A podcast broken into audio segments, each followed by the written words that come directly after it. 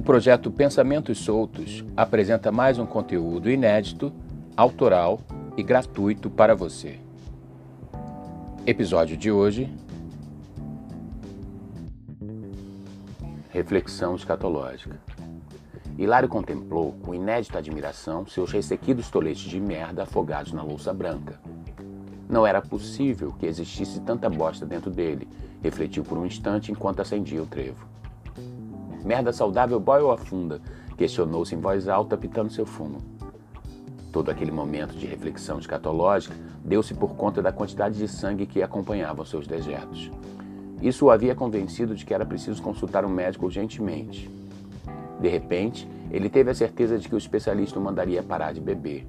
Merda! Pensou alto, fazendo sem querer um trocadilho escatológico. A vida é dura demais sem aditivos, concluiu, ainda admirado com sua merda de cor insuspeita, submergida na privada branca respingada de vermelho.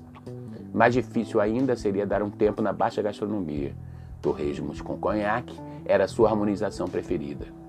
Internamente, ele intuía que a dor que sentia sempre que defecava era um sintoma de algo muito mais grave do que uma simples constipação intestinal. E havia ainda todo aquele sangue.